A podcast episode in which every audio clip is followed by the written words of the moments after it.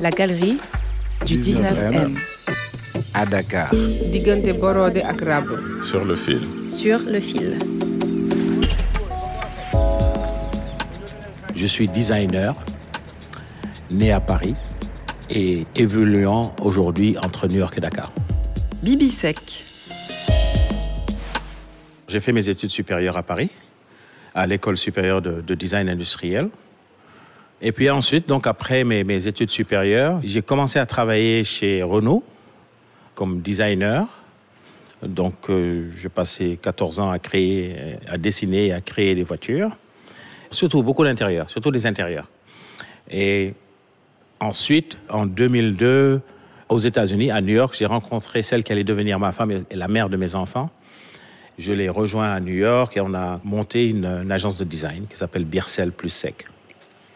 Et depuis bah, très très vite, j'ai commencé à faire des allers-retours entre Dakar et New York et j'ai commencé à m'intéresser à l'évolution ou disons à la mise en valeur de l'artisanat par le design. Donc je travaille avec des artisans et j'ai commencé à créer des, des, des produits quoi avec eux.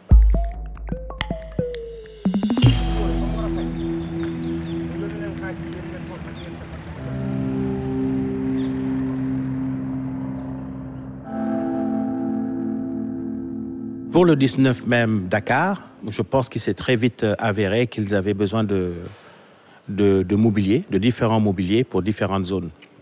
Donc j'ai réalisé une table haute avec des tabourets hauts, j'ai réalisé aussi une boutique, j'ai réalisé des salons, j'ai réalisé des, des assises qui devraient meubler la zone de, la zone de conférence.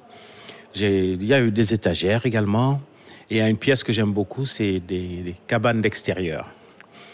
Bon, le principal matériau que j'ai utilisé, c'est du plastique recyclé, des plaques de plastique recyclé, qui est récolté à Dakar, dans les décharges publiques, et qui est transformé par une société avec qui je m'entends très bien, qui s'appelle Proplace Récuplace.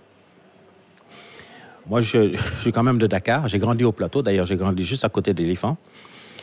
Et j'aime beaucoup le mobilier des rues, quoi. Les, les tabourets, les bancs.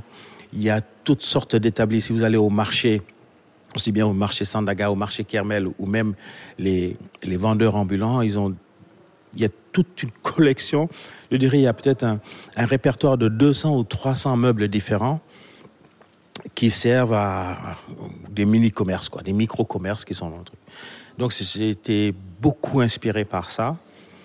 Et l'idée qu'en fait, ils récupèrent, c'est surtout du bois, donc du bois, du bois de sapin ou du, bois blanc, qui récupèrent ici et là pour, faire des espèces de, meubles qui sont quelquefois éphémères ou quelquefois qui sont, durables.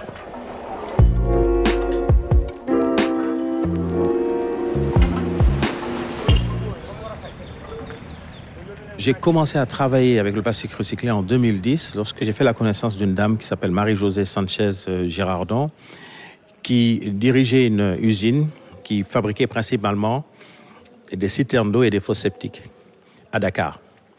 On a créé des tables, des fauteuils dans une technique qu'on appelle le, le rotomoulage.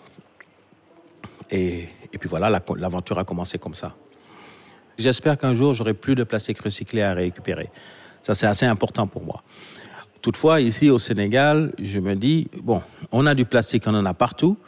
Et on est les rois au Sénégal pour donner une deuxième vie à des objets, à des chaises, à des, à des bouteilles, etc. Et ce plastique-là, plutôt qu'il finisse dans des poubelles ou à la mer ou, mal utilisé, je me suis dit, tiens, puisque le rendu est intéressant, ce serait intéressant de, de faire des meubles avec, quoi. Et des meubles, en fait, qui ont une durée de vie assez intéressante parce que si la durée de vie du plastique est de 400 ans, ces meubles vont, vont durer 400 ans.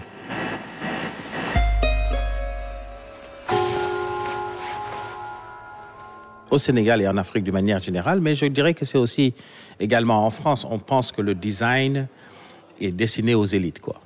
C'est-à-dire que, euh, que le design est cher. Également aussi à Dakar, euh, mais comme en Europe encore, on continue d'utiliser le design, le mot design comme un adjectif.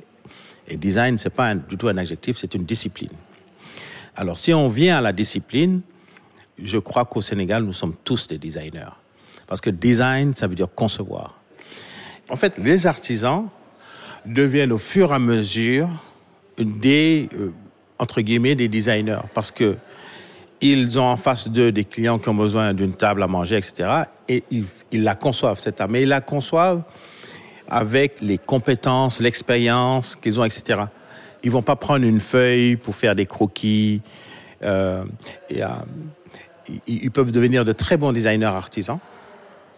Mais je pense que développer euh, des designers académiques, enfin qui, ont, qui auraient été à l'école pendant deux ou trois ans, mais juste pour apprendre des principes de base, même des principes de la couleur, je pense que ça ferait beaucoup de bien au développement du, du Sénégal.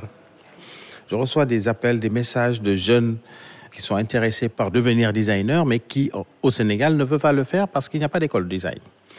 Et puis après, ils sont confrontés à des difficultés parce que lorsqu'ils veulent aller faire leurs études à l'étranger, on leur pose un problème de visa. Donc, le design est sous-développé au Sénégal parce qu'il n'y a pas de formation en design. Tout au Sénégal est fabriqué par des artisans. Tout ce qui est fabriqué au Sénégal est fabriqué par des artisans. Donc, le développement en Afrique ne se fera pas sans le développement de l'artisanat.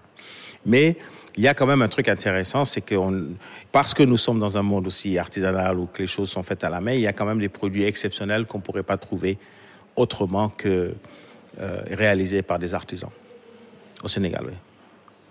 Je pense que la priorité, c'est de créer une école euh, destinée au développement de l'artisanat. Là, par exemple, je suis en train de réfléchir avec quelqu'un qui travaille à l'ambassade du Japon pour faire venir des menuisiers japonais au Sénégal, pour travailler avec des menuisiers sénégalais, pour leur apprendre des trucs qui se font à la main. Je sais qu'ils ont répertorié 350 différents types d'artisanat au, au, Japon. Et ici, on ne sait pas encore les répertorier parce que personne n'y a réfléchi. Il faut y réfléchir. Il faut développer l'artisanat, leur donner les bons outils. Voilà ce qu'il faudrait faire.